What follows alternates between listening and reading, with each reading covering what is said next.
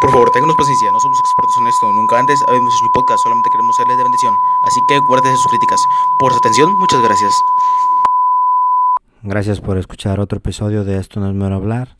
Antes de que empiece este episodio, quería otra vez venir, quería otra vez pedirles de su paciencia, de su comprensión, porque hemos tenido algunos problemas con los audios, las voces sí se escuchan, pero ah, se escuchan atrás a veces personas, se escuchan a veces perros, a veces falla ah, el audio y quería pedir su comprensión porque una vez me dijo un pastor cuando yo le comenté de esto que tratáramos de ser profesionales y que nos tomáramos un tiempo de la semana para poder grabarlo en un lugar callado, hacerlo bien profesionalmente.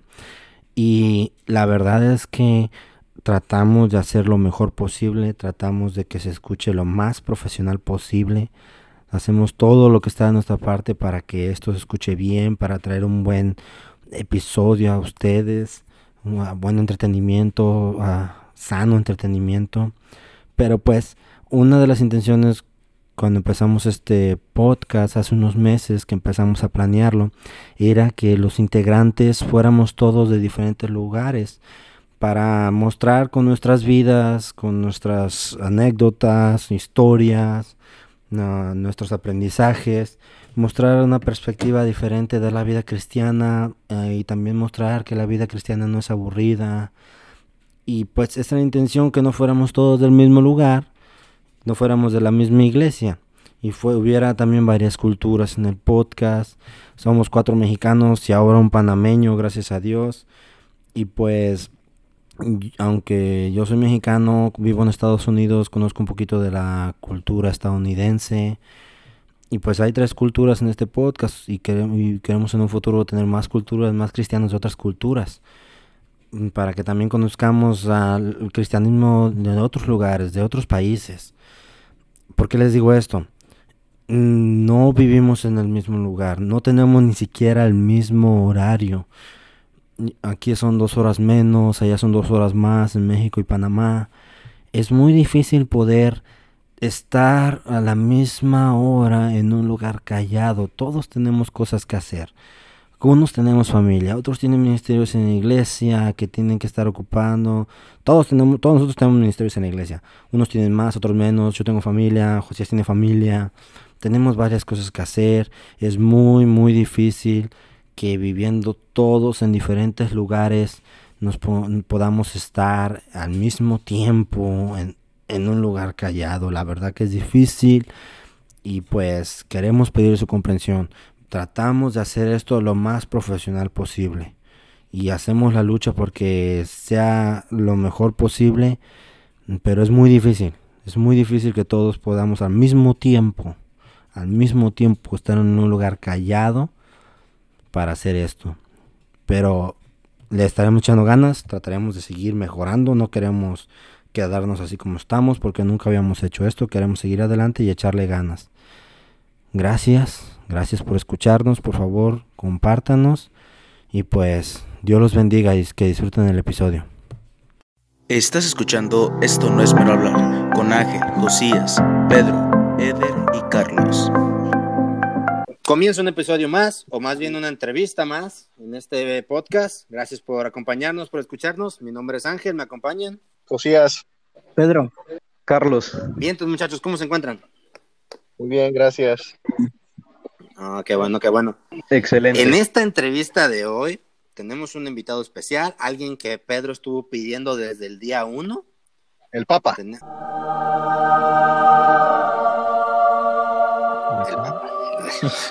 te digo, Josías, te digo.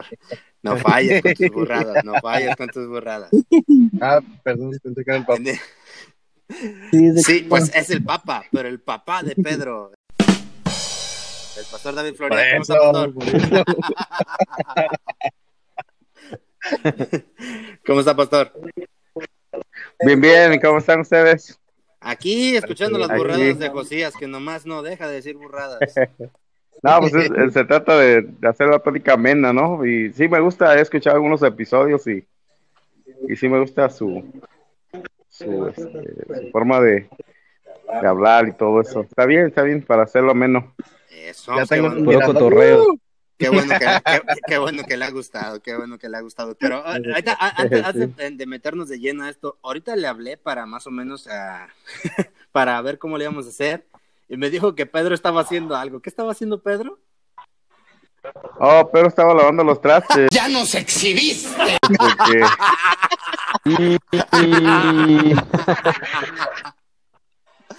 tiene que practicar porque su, su chica lo trae así, tiene Puso el que mandil.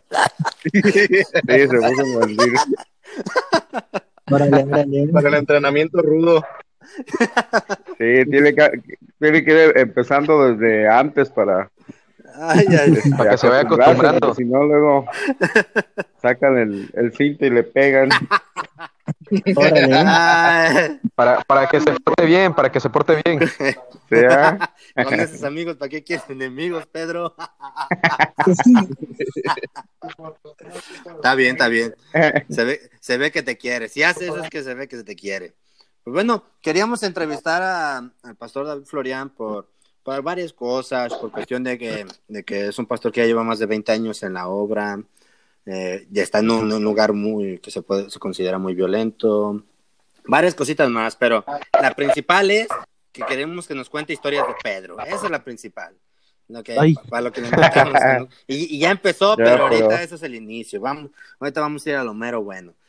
Pa- Pastor, ¿por qué no nos cuenta un poquito de, de su vida? Ajá, yo crecí, bueno, este, mi mamá, mi abuelita, mi papá eran, eran cristianos y entonces yo básicamente nací en el cristianismo, ¿no? Pero nunca fui salvo, o sea, yo me acostumbré a, a la escuela dominical, crecí en un ambiente de, de escuela dominical, de, de iglesia, pero nunca tuve una experiencia de salvación. Este, yo a los, a los cinco años, el, el- cuando yo tenía cinco años, mi, ah, el pastor de mi abuelita este, murió y en ese, en ese tiempo este, hubo un pastor, un predicador que estuvo, estuvo hablando del infierno, este, especialmente me acuerdo de la frase que él usó y es una frase que está en la Biblia.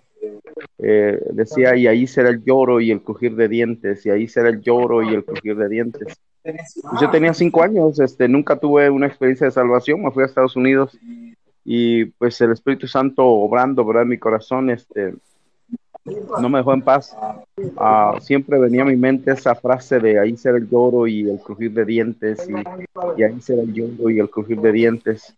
Hasta que ah, pues yo pasaba a un- a- por ahí para a una biblioteca y ahí vi una, una iglesia cristiana bautista fundamental y copié el, el número de teléfono, estaba escrito en una Benz, ahí estaba el número y yo le hablé a, a- al pastor y le dije, pastor, yo quiero ser salvo, dígame cómo ser salvo. Y el pastor se sorprendió porque decía, yo ando buscando a alguien que quiera ser salvo y tú me, y tú me, este, me estás llamando para, para ser salvo. Entonces, eh, eh, di- dice, yo vivo aquí como a media cuadra, este, voy enseguida y bueno, ahí en una banqueta me, me explicó cómo ser salvo y bueno, eh, des- después de ahí, bueno, tuve paz porque no tenía paz, no tenía eh, paz de saber que, que no era salvo, que mi alma iba al infierno y esa frase de ahí el lloro y el crujir de dientes siempre venía a mi mente, pero después de ahí en- entendí que en Jesucristo puedo tener salvación, que Él llevó y cargó por mis pecados y, y bueno, después de eso ya tuve, tuve paz y este, después de ahí, este, pues me, me empecé a congregar a la iglesia y, y, pues para no ser la larga, pues Dios me llamó, yo tenía planes, planes seculares, eh, que estaba estudiando en el colegio de San José y quería, quería ir a la universidad, esa era mi, mi meta, mi, mi plan, pero no tenía paz, había algo que, que no me dejaba en paz, algo, algo que me decía, no, no estás haciendo lo que debes hacer, no es, no es lo que, no es lo que debes hacer y, bueno, había siempre algo en mi corazón, ¿no? Que me decía que tenía que servir a Dios, que tenía que hacer algo para Dios en lugar de, en lugar de, de hacer algo secular. Y pues ahí eh, rendí mi vida para servir a Dios y, y fui a estudiar a Monterrey, a Montebrón y ahí y, pues, de ahí me vine a, a Patzingán. Ya esa porra de allá atrás, de silencio. Ya siéntese, señora, por favor. Este, bueno, pastor, eh, Dios le bendiga. Eh, bueno, mi pregunta, Ajá. mi primera pregunta para usted sería, ah, eh, ¿cómo fue su llamado?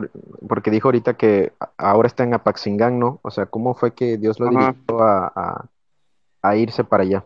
Bueno, uno cuando uno está lejos de su tierra, uno quiere regresar a, a México. Normalmente cuando sabes que hay familiares que no son salvos y todo, eh, yo soy, yo nací en Oaxaca, entonces yo tenía una carga eh, por Oaxaca, o sea, yo tenía un- una carga, un deseo por ir a, a Oaxaca y mi meta, mi plan era regresar y, y predicar y ganar almas, eh, fundar o establecer una iglesia allá.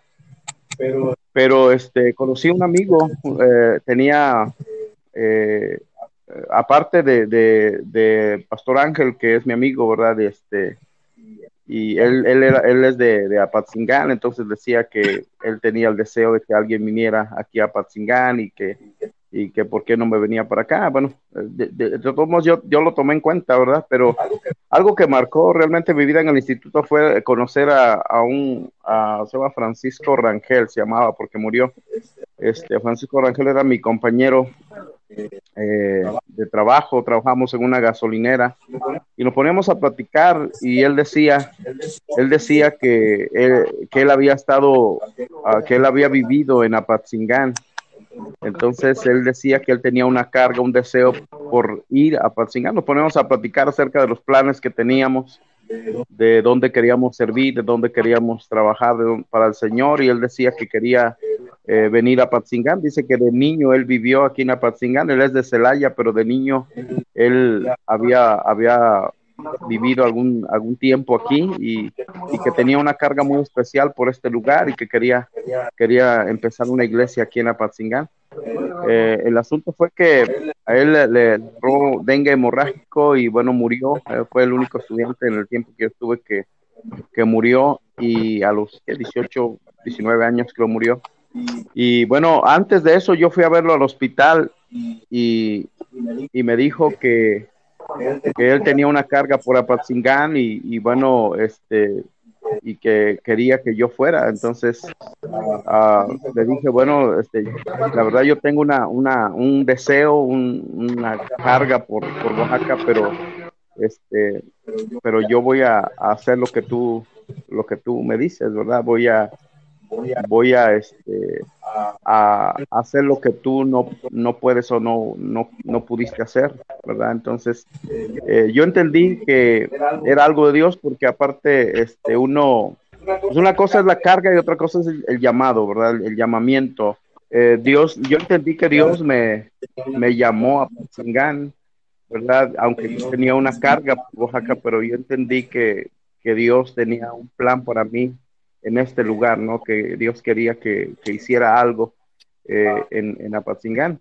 Entonces, este, a, a partir de ahí, pues eh, hice planes, me fui a Oaxaca, sí me fui a Oaxaca a trabajar después que salí con, de- del instituto a trabajar con el pastor Joel Herrera. eh, por un año casi estuve trabajando, aprendiendo, ganando almas, ayudándole en la ruta y todo. Y después de ahí me vine a, a Patzingán este, a comenzar la, la obra, ganando almas, este, haciendo clubes bíblicos y bueno, creo que Ángel estaba ahí cuando, cuando comenzamos y tu hermana también eh, y tus primos, este, Pepito, ah, Lupita y este, ¿cómo Gris. se llama? Eh, Pepito y, y Grisel, y Griselda y todos ellos, este, su mamá y todos. Ahí comenzamos en una casa, comenzamos la, este, la iglesia que hasta hoy estamos, gracias a Dios, pues, mm, este, predicando. Este, usted habló acerca de, de la diferencia entre una carga y un llamado. Eso me lo explicaron una vez también y, y esto lo tengo muy Ajá. claro también.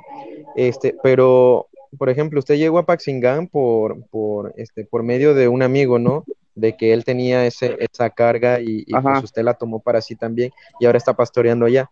Pero en el tiempo que lleva, ¿alguna vez ha pensado, ha pasado por su mente, este, salir fuera de, de- del país o irse a otro lugar a empezar otra iglesia? Bueno, una de las cosas que, bueno, como convicción personal, ¿verdad? Es este, y cosas que aprendí de, del pastor Tommy, él decía que, ah, por ejemplo, decía, ve a un lugar y, y permanece en ese lugar, ¿no? Ah, aunque yo entiendo que hay, hay diferentes ministerios o ah, hay misioneros, por ejemplo, que, que, van a un lugar, establecen la iglesia y luego se van a otro y dejan un pastor y bueno, en fin.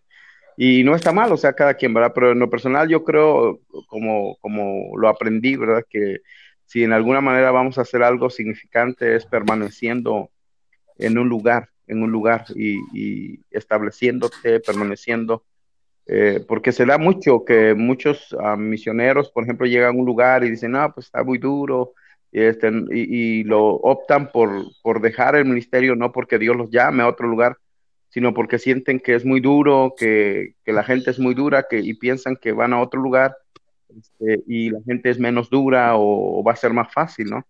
Entonces, en lo personal, yo creo que eh, yo en lo personal vine a permanecer, permanecer. Pastor Tom me decía, permanece en ese lugar, este, y este, si vas a hacer algo significante, va a ser porque permanezcas. Eh, decía, compra tu lápida, compra tu pedazo de, y muérete en ese lugar. Entonces yo, yo entendí eso, yo aprendí eso y, bueno, vamos a permanecer hasta, eh, dice, si Dios te llama en, en, algún, tú sientes el llamado de Dios para hacer algo, va a ser para hacer algo más grande, para, no, no para hacer algo menos, sino para hacer algo más grande. Entonces, en, eh, obviamente no estoy cerrado a la posibilidad de que eh, pues Dios me llame a algo más grande, ¿no? No, no, no precisamente a, pastorear o algo más, más. Pero, pero por lo pronto, este, creo que eh, siento que debo permanecer en, este lugar.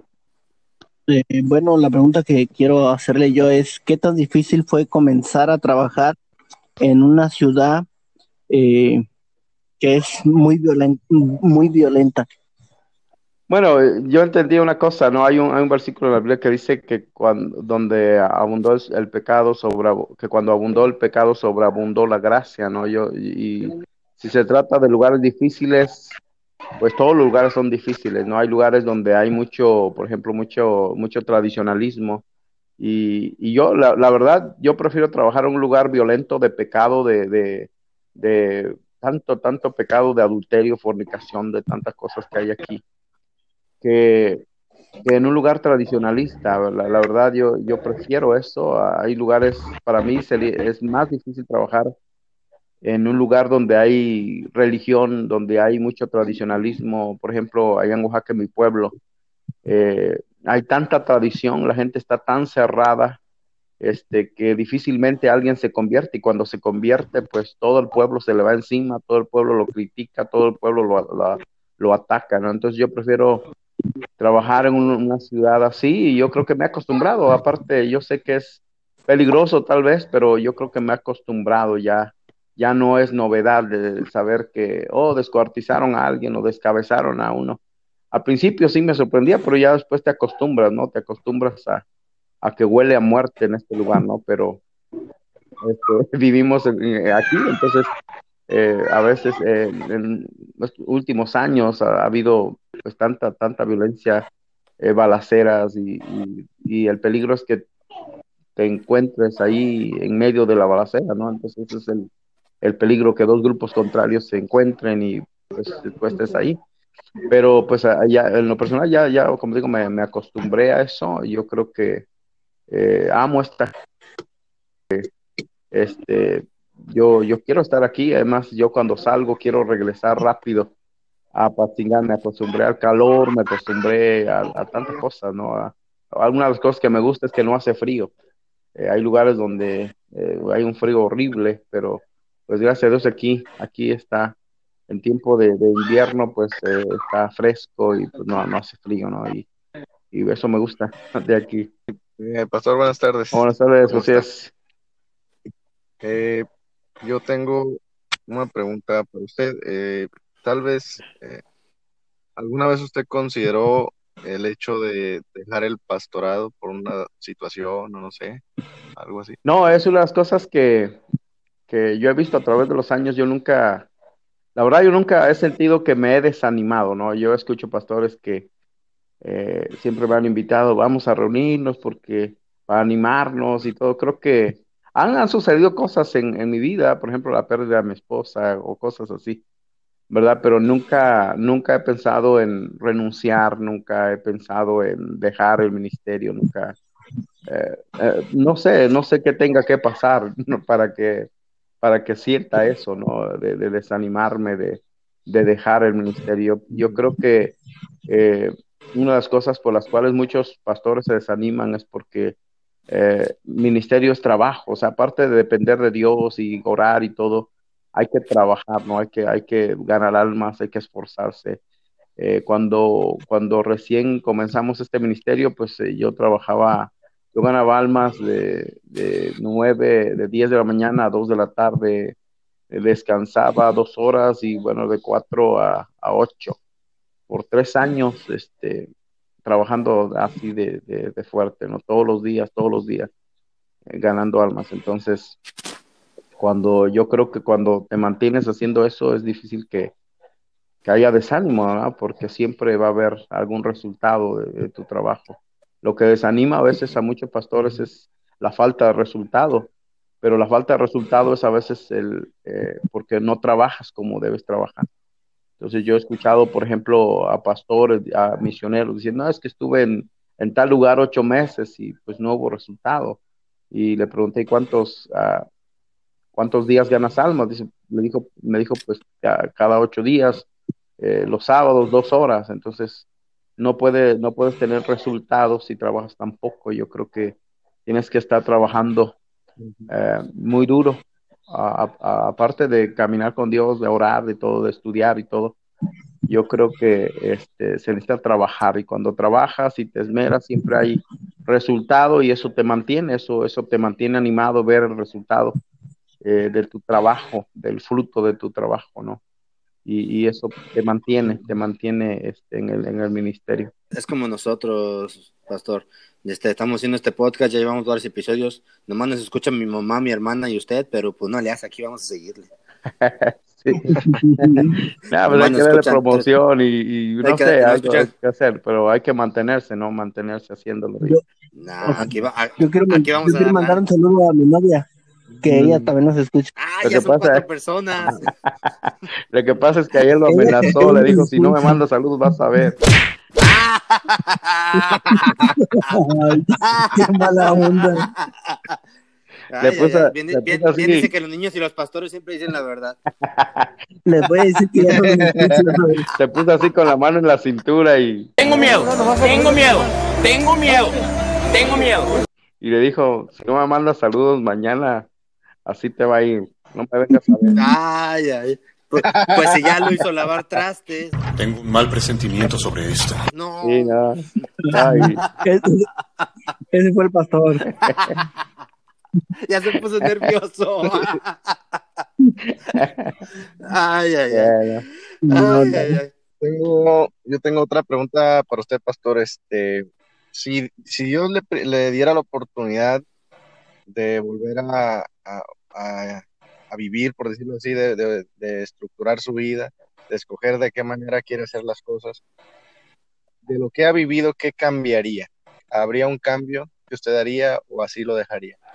Bueno, yo creo que este...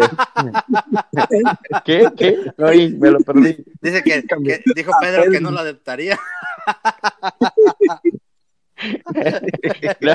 Ah, sí. Una de las cosas que no haría era adoptar a Pedro. Pues. ¿Qué hubieran hecho ustedes? Come mucho. Come mucho y no trabaja, entonces y nomás, no, y puro, pedir, puro, pedir, dinero para hacer recargas al Y luego se quiere casar y que luego se quiere casar y que, que yo lo mantenga también con la esposa. ¿no? ya le pidió hacer un cuartito extra a la casa. Dice, vas a ver ahí un No, quiere la casa.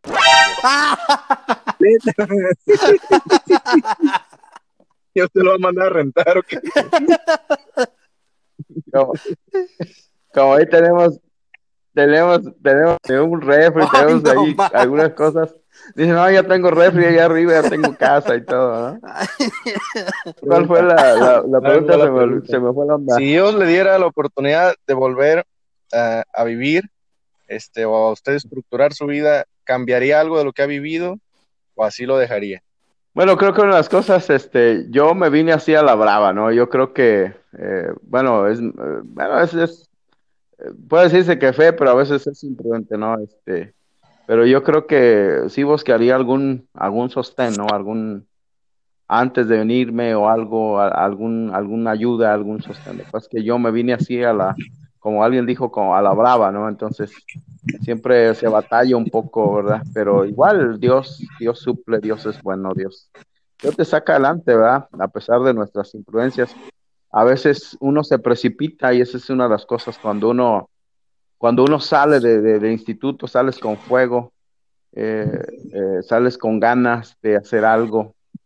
Pastor Tommy decía, lo único que se necesita para, para empezar una iglesia, decía, es un terreno baldío, eh, un hombre con una Biblia y tocar puertas y todo. ¿no? Entonces lo que decía, entonces a veces uno sale a lo, a, sin pensar, sin, muy a la brava, ¿no? Entonces yo creo que con el fuego que traes y todo, este, cuando yo llegué aquí, eh, llegué con, primero a reconocer y, y, este, llegué con un pastor a, a, que conozco aquí y este, y yo quería sentir que era ganar almas, ¿no? Aquí en la Patzingán.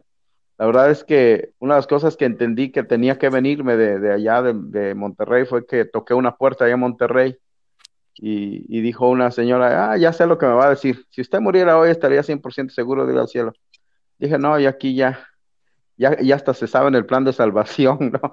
Entonces, eh, quería saber qué se, eh, qué se siente tocar un área virgen, ¿no? un área donde nadie ha tocado, uh, tal vez un testigo, no sé, pero no un bautista fundamental, ¿no? Entonces, se quería sentir qué, qué, qué se siente. Llegué, a, a, dije al pastor, este, déjeme aquí, este, voy a tocar una puerta, quiero saber cómo va a responder la gente, quiero saber, quiero sentir a la gente de aquí, ¿no? Este, y bueno, eso sí, sí cambiaría, como te digo, este, planear un poquito antes de, de venirme, ¿no? A planear, este, tal vez visitar algunas dos iglesias, tres por ahí, no sé, algunas iglesias, eh, algún apoyo económico para que no te vengas a la brava, ¿no? Entonces, eso es, lo que creo que, que, cambiaría. Este, de ahí, pues, eh, no sé. Ah, otra cosa este, que cambiaré, yo creo, este, yo empecé la iglesia soltero. Pastor, yo tengo otra pregunta para usted. ¿Qué consejo daría a los hermanos que comienzan en el Ajá. ministerio y consideran abandonarlo? Oh, con, con, bueno, eh, si lo si consideran abandonarlo por desánimo, yo, yo les diría que permaneciera, ¿no? Porque tarde o temprano, eh, pues va a haber fruto donde, donde, quiera que vayas, ¿no? Y este, como, eh, bueno, lo que acabo de decir, que, siempre con prudencia, no, no tanto, sí tenemos fuego, pero necesitamos este, ciencia también un poquito para no arrastrar a tu familia a, este, a, algo, a la aventura. Yo sé que debe, debemos estar dispuestos a sufrir, pero este, pero yo creo que necesitamos prudencia, ¿no? Prudencia un poquito para saber dónde llevo a mi familia y todo, ¿no? Y aunque no haya resultado, este, no, no, yo no recomiendo que un hombre tenga que desanimarse. Yo he escuchado de muchos pastores o misioneros que llegan a un lugar y, y se desaniman, se van, se regresan y dejan el proyecto, o sea, dejan a un gente ahí que ya sin pastor y eso no está bien, ¿no? Yo creo que yo creo que yo recomiendo que ese misionero permanezca, pase lo que pase, este, incluso trabajar en lo secular, lo que sea, pero tiene, tiene que permanecer en donde él considera que, que fue llamado, porque Dios no puede decir, no, siempre, Dios no, no, va a decir, bueno, Dios me llamó y luego decir, oh, siempre Dios no me llamó a ese lugar, o sea, o te llamó o no te llamó. Si te llamó, estás seguro, permanece, mantente ahí, ¿no? No, yo creo que Dios no está jugando, no, no está diciendo, oh, siempre, sabes que siempre regrésate o no, no, no vayas ahí. Y yo creo que, yo creo que si una persona, un, un, misionero está convencido, pues debe, debe permanecer ahí y trabajar, porque yo he visto misioneros que no trabajan, realmente que no, no, no ganan almas, no, no, no se esfuerzan, no estudian. Y bueno, última cosa es que pruebes, ¿no? Antes de irte, que pruebes que Dios te use, que, que Dios puede hacer algo a través de ti, ¿no? Que por lo menos en tu ruta alguien sea salvo, ¿no? Que puedas decir, bueno, yo llevé a esta persona a la iglesia y que tu predicación edifique a alguien, ¿no? Este, probar que, que tu predicación ayude a alguien, este, porque eso es importante, que tú pruebes a ti mismo que Dios te usa y que puedes hacerlo eh, eh, en otro lugar. Ah, si lo haces en tu iglesia o en el lugar, en el instituto, donde sea. Quiero hacer una pregunta. Este, usted en la iglesia ha trabajado mucho con jóvenes que, que han andado mal en cuanto a vicios, en cuanto a drogas. ¿Qué consejo daría a pastores que tal vez estén pasando por eso? Porque esos jóvenes que, que, que han batallado en su iglesia, ahora, ahora están en la iglesia con vidas cambiadas, con familias, sirviendo, asistiendo a la iglesia. ¿Qué consejo usted le daría a pastores que están tal vez pasando por eso, con jóvenes así, que están en esa situación de vicios? Bueno, una de las cosas que, uh, bueno, nosotros trabajamos con niños, con jóvenes mucho, ¿no? Uh, cuando, bueno, cuando estaba mi esposa, eh, una, una de las cosas que decidimos fue eh, cargar básicamente con los jóvenes, meternos en sus vidas y jalarlos, ¿no? Jalarlos, porque no puedes nada más eh, superficialmente, ¿verdad? Este, tratar con los jóvenes. Definitivamente vas a tener que jalarlos. Otros los traíamos a la casa, aún les dábamos de comer, los estaban con nosotros, algunos eh, dormían ahí a, un lado de nosotros, este, o sea, cargar con ellos, y es lo que tal vez muchos pastores no quieren, ¿no? Este, aún este, invadir tu privacidad, ¿verdad? Porque este, tú dices, oh, pues es mi, hay pastores que dicen, ah, no, es que mi, privacidad y todo eso. Pero si de verdad quieres ayudar a un joven, necesitas cargar básicamente con él, ¿no? Jalarlo, invitarlo, invitarlo a comer, que se quede en tu casa, que, que te conozca, este, en fin, y yo creo que eso es lo que, eso es lo que hicimos realmente con algunos jóvenes y, y yo creo que eso es lo que los mantuvo, ¿no? Porque si nada más los ganas y los dejas, eh, pues ellos igual van a buscar compañías equivocadas, van a ser salvos, sí, pero no los vas a poder influenciar. Entonces yo creo que necesitamos jalarlos, traerlos, eh, eh, o sea, íntimamente tenerlos contigo, ¿no? Para poderlos ayudar y jalarlos y que protegerlos del mundo y todo eso. Este, aunque tengas, como digo, que gastar de tu dinero, cargar con ellos, este, es lo que yo, yo creo que, deben. Esta pregunta entonces, ¿qué es lo que más disfruta del ministerio? Bueno, lo que más, más disfruto es la predicación, ¿no? La predicación eh, es, es mi vida, ¿no? Yo vivo ah, por la predicación o para la predicación, ¿no? Lo que más, más disfruto. Eh, disfruto escuchar predicación y disfruto predicar.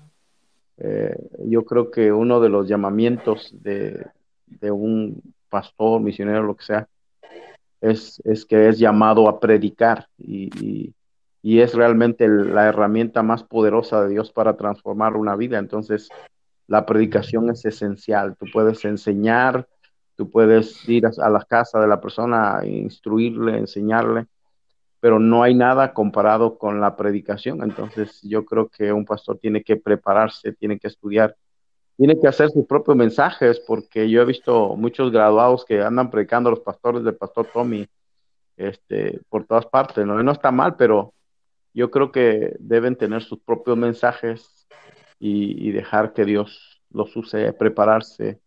Este, y, y bueno, eso es lo que más, más, más disfruto. Y bueno, otra cosa también que disfruto es pues ver a la gente, ¿no? Ver gente salva, ver gente que, que transforma, transforma, su vida, cambia su vida, matrimonios que, que iban a ser destruidos, que ahora este, pues tienen otro rumbo, ¿no? Otro, otros, uh, otro, otro, otro, otra perspectiva, ¿no? De, para su vida. Yo quisiera hacerle una última. Que no sea una borrada, José, por favor, que no sea una borrada. no, yo quiero hacerle una última pregunta seria. Ya se conocen. Este, Ojalá que no de la semana. Eh, bueno, yo pues lo conozco de toda la vida, ¿verdad? Y este es mi tío, para los que no saben, ¿verdad? Y este, bueno, pues yo considero que es un, un varón con muchas virtudes, muchas cualidades. Pero ah, bueno, la que yo veo que más sobresale en usted pues es la persistencia, ¿verdad?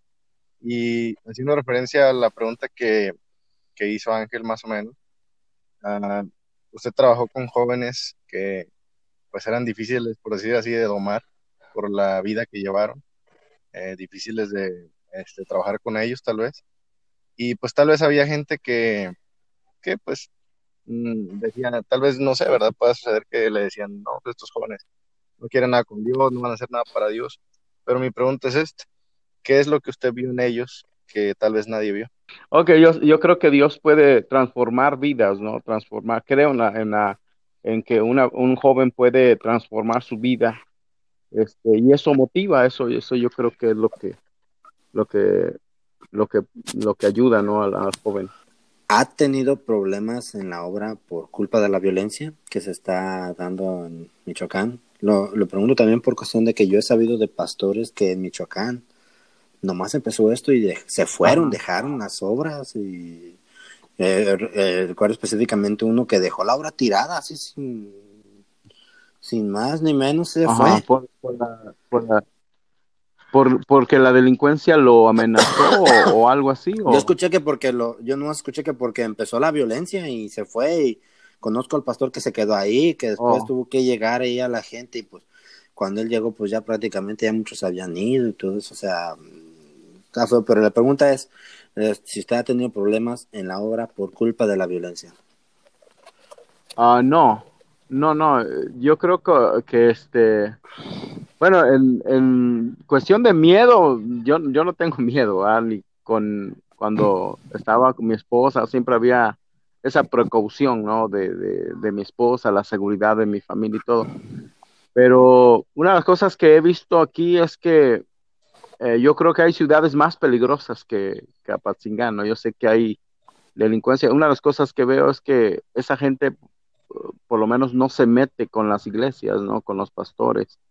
Este, yo creo que hubiera sido distinto si la delincuencia se mete directamente contigo, ¿no? Que quieran cuota, que no sé, alguna otra cosa. Entonces sí eh, consideraría por la seguridad de mi familia eh, tal vez dejar, ¿no? Pero, pero mientras la delincuencia, eh, aquí eh, ellos, ellos están peleando el territorio, entonces es, es pleito con ellos, ¿no? Y, pero yo creo que este, eh, este, el- Pero en la obra usted no ha tenido ningún problema por esa cuestión.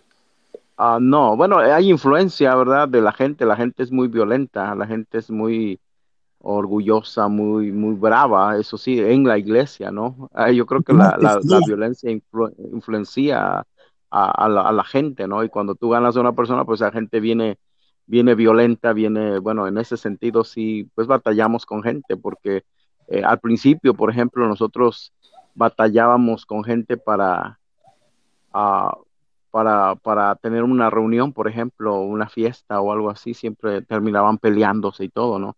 En ese sentido, yo creo que la delincuencia o la violencia in- influencia a la gente, ¿no?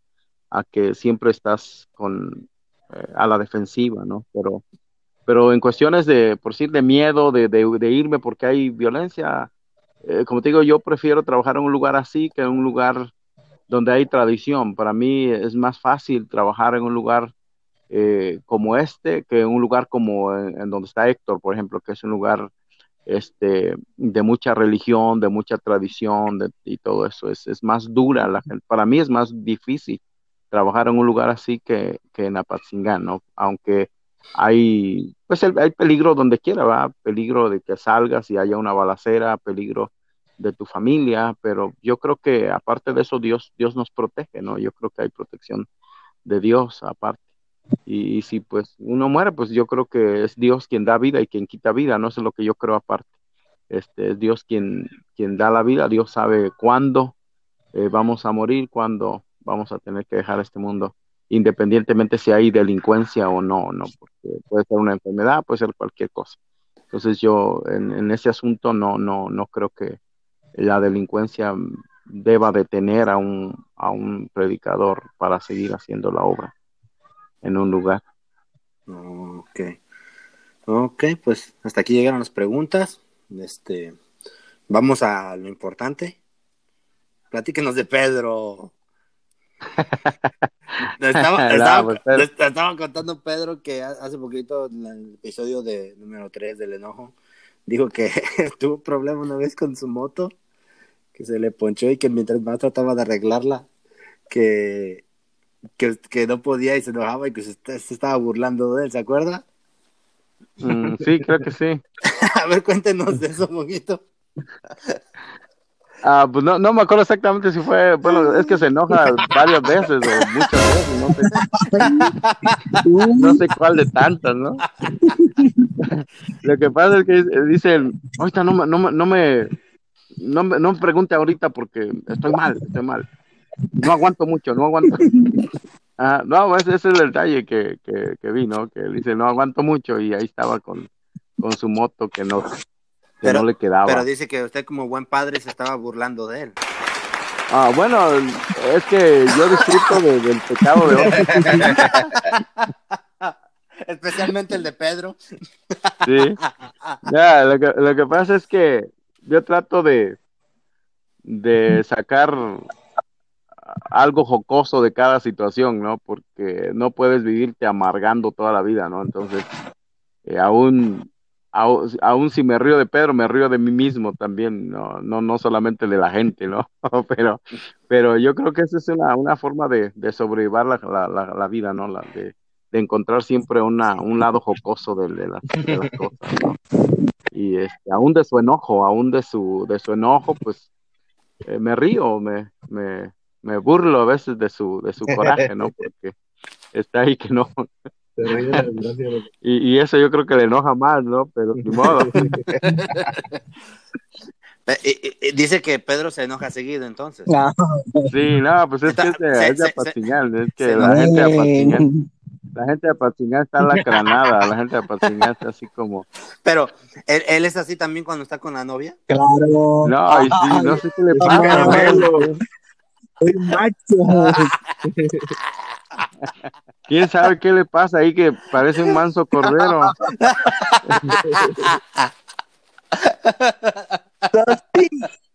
Yo creo, yo creo que porque ella es de aquí, ¿no? Yo pienso que por eso, ¿no? Porque también está Ay, lacranada. no, la- las michoacanas, polos. ah, no, son de cuidado. y yo creo que pues, le tiene miedo aparte, ¿no? Porque ya Ah, sabe pues, cómo le da. Ay, Pedrito, se ay. Pedrito. Oiga, tío. Yo, yo, yo quiero, yo quiero ¿Qué que nos cuente aquella vez que estaba usted este, vendiendo este, gelatinas y, y estaba leyendo la Ajá. Biblia, ¿se acuerda? En Jeremías. Ah, sí, sí. Sí. Oh, de Jeremías. Oh, sí. No, lo que pasa es que estaba, estaba, ya tengo la Biblia en el celular, entonces estaba leyendo siempre o en mi tiempo libre que puedo, leo, leo algo.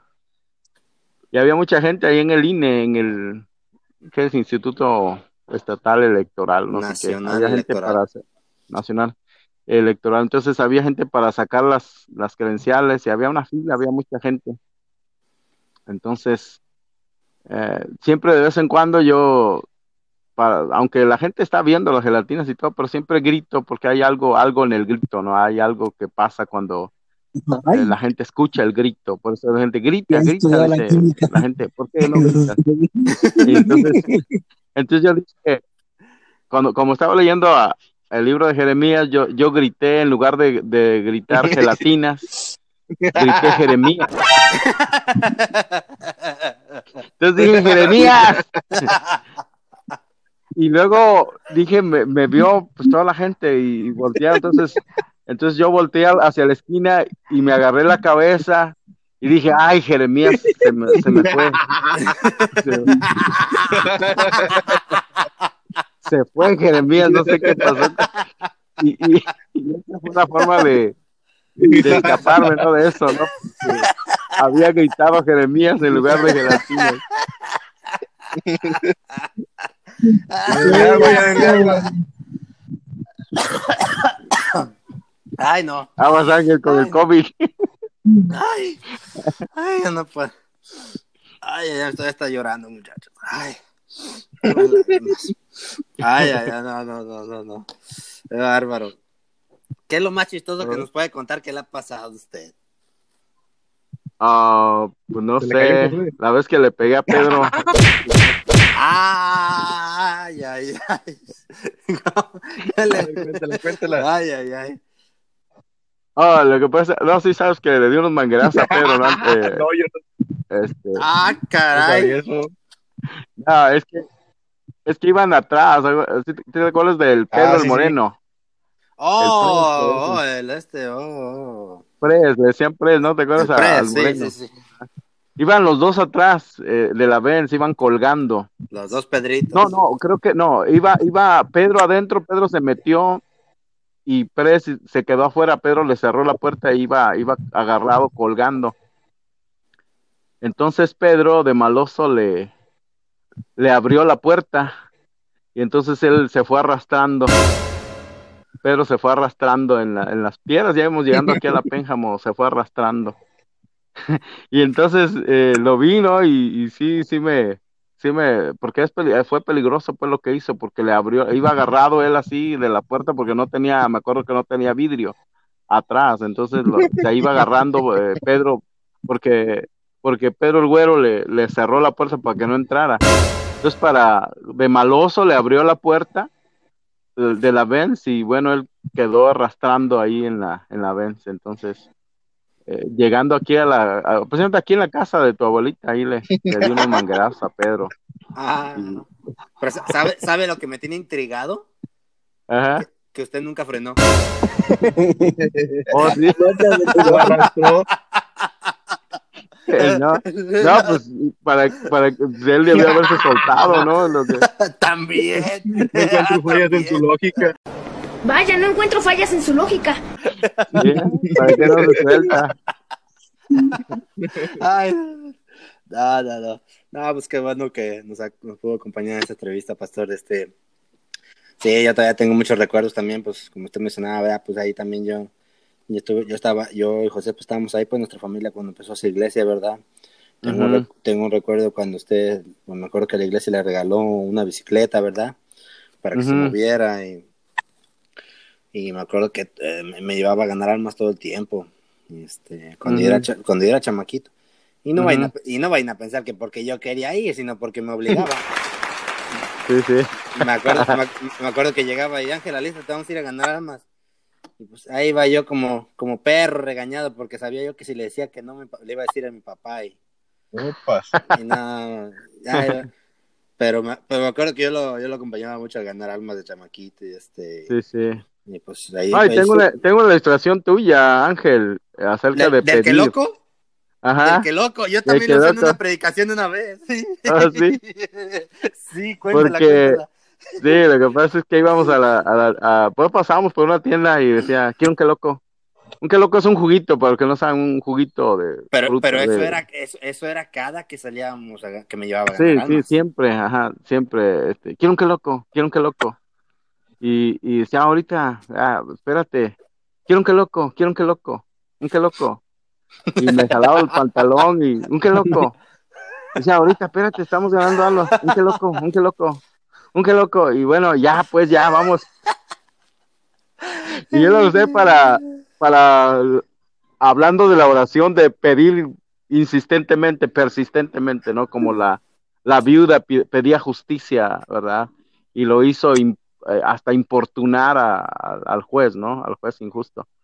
Entonces, este, pues yo, yo se lo daba no tanto porque quería, sino porque ya me, ya, ya estaba importunándome, ya no, ya dije ya para que me dejen paz, ya, no. Sí, pero es que también usted entienda, me, me aventaba una hora diciéndole quiero un que loco para que me Oh, sí, pudiera comprar. Y luego, y luego otra cosa también que hacías eh, cuando te ves que quiero unas sabritas y, y agarrabas una cosa y decías, ah, no, esta, esta mejor no, y la, la volvías a poner, y, sea, y agarrabas otra. Y dice, no, no, mejor esta no. Y la volvías a dejar, y, y ahí estabas, no, no sa- de, de tantas cosas que había, este, no te decidías en qué, eh, qué querías, ¿no? Eso, eso es lo que también otra cosa que, que me acuerdo. Ay, ay, ay. De José Y- no preguntamos de qué se acuerda, porque nada. Josías. No, pues no me acuerdo mucho de alguna cosa jocosa de Josías, nada más me acuerdo que... Cuando, De su ¿no se acuerda cuando, No, no, sí, Cuando no, me sí, llevé- su figura me llevó a, a visitar a una familia de la iglesia y que yo oraba que aunque sea Dios nos supliera frijoles o huevos, ¿no se acuerda? Oh, sí, sí. Ah, sí, fuimos a, a Ah, Guadalajara, sí. fuimos a Guadalajara esa vez. Se puso, se puso enfermo Josué y nos tuvimos que quedar ahí en una, una familia en Agualulco. Y la esposa del pastor era, era tremenda, era terrible, ¿no? Y el pastor fue quien nos hizo huevos, creo, no me acuerdo. Porque la esposa, no, la esposa estaba brava porque habíamos llegado ahí a su casa. Entonces ella se metió a su cuarto y ya. Y este, eso es otra cosa que aprendimos también, que pues, debemos ser hospedadores, ¿no? Entonces cualquier gente que llegaba a la casa siempre la atendemos, le dábamos de comer, aunque no nos pidiera, le decíamos, ¿sabes qué? Eh, Siempre vamos a tener alguien, al- algo que comer para la gente, ¿no? Eso aprendimos también, porque llegamos allá y la, la esposa en lugar de, de atendernos o de decir qué bueno que están aquí o lo que sea, lo que se les ofrezca, ¿no? Estamos ahí por necesidad, no, no porque queríamos estar. José se había puesto enfermo y bueno, teníamos que, que estar ahí para, no podíamos venir en el camión porque tenía vómito y bueno, que teníamos miedo que se deshidratara. Entonces el, el pastor nos hizo ahí unos huevos, pues es lo, entonces eh, nos sentamos a la mesa y bueno, pues le dije, Josías, ya, ya estaba grandecito, Josías no me acuerdo cuántos años tenía, ocho, no sé, unos siete, Por ocho. más de cuerpo. Y este, y dije, Josías, ora. Y, y luego dijo Josías, bueno, vamos a orar, Señor, te doy gracias porque tan siquiera huevos, Señor, estamos comiendo. Por lo menos huevos. Y dije, cállate, Josías, delante del pastor. Estaba diciendo Pues- eso, ¿no? Y- Pues ya quería su to- tocinito. Pues, perfecto, no, pues no. Estamos ahí siendo carga y todavía Josías orando así, ¿no? Gracias, pastor, por habernos acompañado en esta entrevista. Gracias por haber tomado su tiempo y habernos acompañado. No, pues estamos para servirles ahí, Ángel. Este, échenle ganas, este, sí, este. Me gusta, está ameno el, el programa, está bien el episodio y hay que echarle, echarle ganas nada más. Con Pues aquí le estaremos echando, le estaremos echando ganas. Este, Síganos en nuestra página de Facebook como esto no es mero hablar o cualquier pregunta que tengan a esto no es mero hablar arroba gmail.com. Cualquier queja que tengan, Así llamen al pastor David Florian. Oh, sí. Ya todas sus llamadas. Ok, Y ya saben que dice Cuídense, muchachos. ok, Dios bendiga, hasta luego.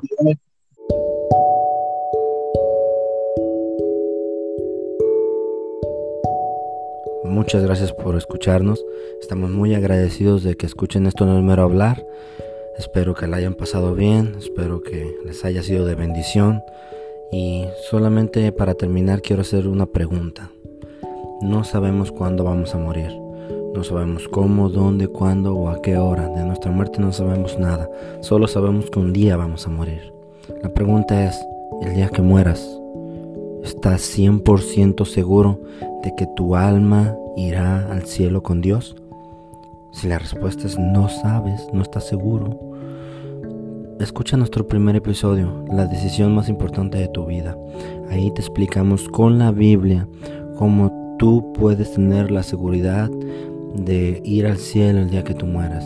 Escúchalo y si tienes alguna pregunta, una duda, quieres saber algo de nosotros, alguna cuestión, Contáctanos en esto no es mero hablar arroba gmail.com o por nuestra página de Facebook esto no es mero hablar. Y pues estaremos contentos, felices de poder ayudarlos con lo que podamos, con sus preguntas, con, sus, con lo que ustedes tengan. Dios les bendiga. Muchas gracias.